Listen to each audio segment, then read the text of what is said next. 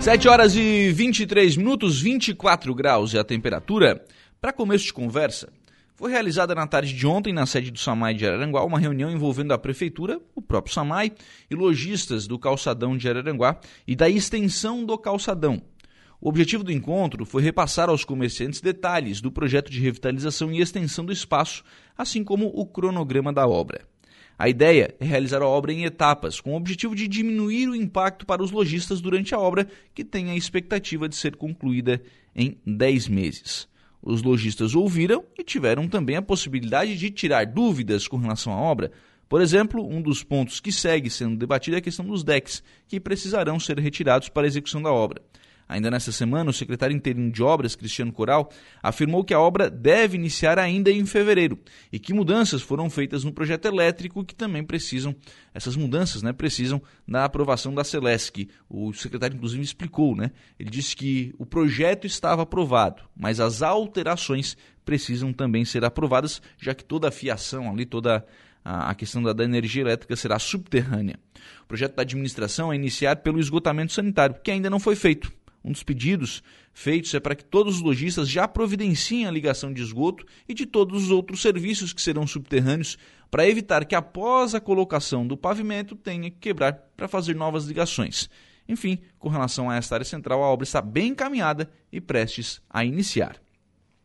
A administração municipal de Araranguá informou que a partir da próxima segunda-feira, dia 31, o horário de atendimento de todas as repartições públicas do município voltarão a funcionar normalmente, das 8 ao meio-dia e das 13h30 às 17h30, diferente do que aconteceu neste mês de janeiro com os, as, de, os, as repartições públicas da cidade trabalhando das 7 a 1 hora da tarde. Rodada do Campeonato de Futebol Suíço ontem no Morro dos Conventos acabou sendo cancelada.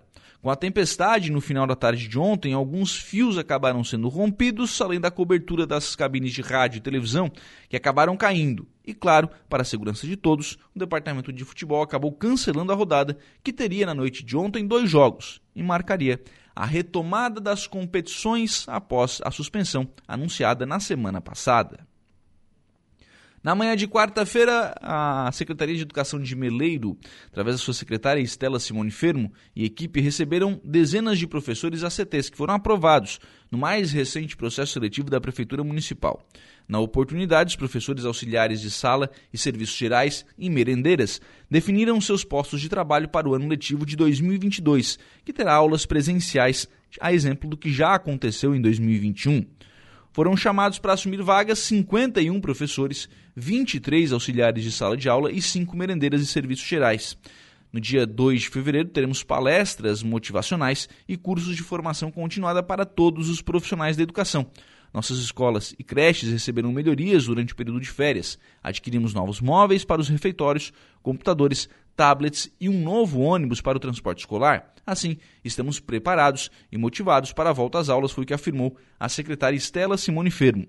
As aulas nas escolas municipais e creches de Meleiro iniciam no próximo dia 8 de fevereiro, com a observação de todos os cuidados referentes à pandemia de Covid-19, inseridas no plano de contingência da educação.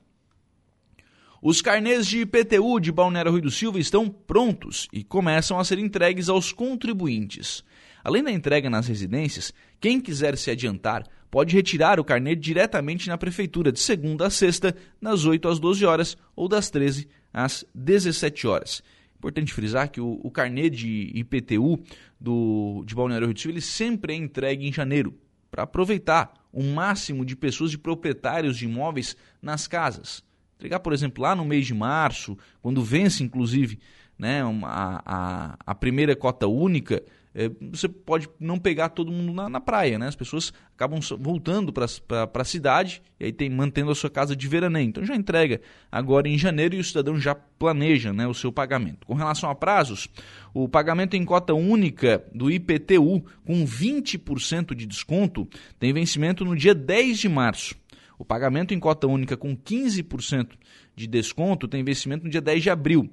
E para quem optar pelo pagamento parcelado, a primeira parcela vence no dia 10 de abril. As parcelas seguintes né, serão pagas em. As parcelas pagas em dia terão também 10% de desconto. Já no caso de alvará e de ISSQN, o pagamento em cota única com 20% de desconto tem um vencimento para o dia 10 de março. Já o parcelamento pode ser realizado em duas vezes. As parcelas pagas terão 5% de desconto, as parcelas pagas em dia, né? O IPTU também pode ser acessado através do site da Prefeitura. E se você busca mais informações, o telefone 3526 1445 está à sua disposição. E hoje segue a campanha de vacinação contra a Covid-19 em toda, em toda a nossa região. Né? Mais um dia de vacinação, é, mais um dia em que temos aí a vacinação disponível para as pessoas. E aqui em Araranguá, a vacinação ela acontece nas unidades básicas de saúde de cada bairro. Então você que tem aí a sua terceira dose, né, tem 18 anos ou mais, e já tem quatro meses de intervalo da segunda dose, vai tomar a sua, a sua dose de reforço ou a terceira dose né, na unidade básica de saúde do seu bairro. Por exemplo, você mora na Coloninha, já tem né, os quatro meses da segunda dose, vai até o posto de saúde da Coloninha para tomar a terceira dose. Os moradores do centro têm esta referência na unidade básica no Bom Pastor. O atendimento acontece das 8 ao meio-dia. Também no Bom Pastor acontece a aplicação de vacinação de segunda dose da Fiocruz, da dose de reforço da Janssen para quem tem um intervalo de dois meses da primeira dose. E no Centro Multiuso, das 8 ao meio-dia, a vacinação infantil, vacinação para crianças de 5 a 11 anos, com ou sem comorbidades. Importante levar a carteira de vacinação do seu filho. Já em Balneário Rui do Silva, a vacinação acontece já a partir agora das 7 horas da manhã até as 11h30 para crianças de 5 a 11 anos com ou sem comorbidades. As crianças devem estar acompanhadas dos pais e levar aí a documentação, né, CPF ou Cartão Nacional do SUS e também a carteira de vacinação. Para demais grupos, a vacinação acontece das 7 às 11h30 e das 12h30 às 15h30. População com mais de 12 anos, para tomar a primeira dose. Segunda dose da Pfizer, Janssen, AstraZeneca e Fiocruz. No caso dessa, dessa vacina da Fiocruz, é preciso realizar o agendamento. E também a dose de reforço para pessoas com 18 anos ou mais que já tenham completado quatro meses da segunda dose. Em Balneário Rui do Silva, a vacinação acontece na Unidade Básica de Saúde Paulo Lupim, que é o posto central. Deputado federal Carlos Chiodini, aqui no programa ontem, afirmou que ainda trabalha para a manutenção dos 20 milhões para a pavimentação das marginais da antiga BR-101 em Araranguá. Segundo o deputado, o argumento do, do veto, né, o porquê o DENIT é, vetou esses, esses recursos, é porque o DENIT não tem a intenção de fazer investimentos em áreas urbanizadas e que Araranguá se enquadraria né, nessa situação. Não é um trecho DBR, é um trecho urbano e que o DENIT não teria neste ano a disposição de fazer esses investimentos. Porém, e o deputado apontou isso ontem, o que o DENIT não levou em consideração é que a área urbanizada aqui em Araranguá é exatamente porque o DENIT criou este traçado é, diferente quando fez a duplicação da BR-101. Esse é o argumento que está sendo utilizado para convencer o DENIT a realizar os investimentos aqui na cidade. De qualquer forma, o deputado Carlos Codin segue trabalhando também com outras possibilidades de aportar investimentos aqui em Araranguá para realizar essas melhorias. A boa notícia que todos já esperavam foi confirmada ontem pelo governador do estado, Carlos Moisés. O estado irá manter o congelamento do ICMS sobre os combustíveis por mais 60 dias. O estado, eh, essa é uma decisão de vários governadores, né? foi uma decisão atrás de vários governadores, de congelar o ICMS. Você vê que hoje os postos de combustível estão pagando o ICMS sobre o preço de R$ 5,77. Só que a gasolina está aí a R$ 6,29 em alguns postos né, aqui na, na cidade. Então você vê que está se pagando um imposto bem menor sobre o preço real, para evitar exatamente que o preço seja é, elevado ainda mais. Com isso, o imposto que teria um aumento a partir do próximo dia 1 de fevereiro será mantido por pelo menos mais dois meses. 20 dos 27 governadores do estado já anunciaram que farão o mesmo. Né? Também irão prorrogar o congelamento do ICMS. A notícia ela é temporariamente boa Afinal, são mais de dois, mais dois meses né, sem aumentar imposto, que deve representar aí sem aumento de combustível com relação ao imposto.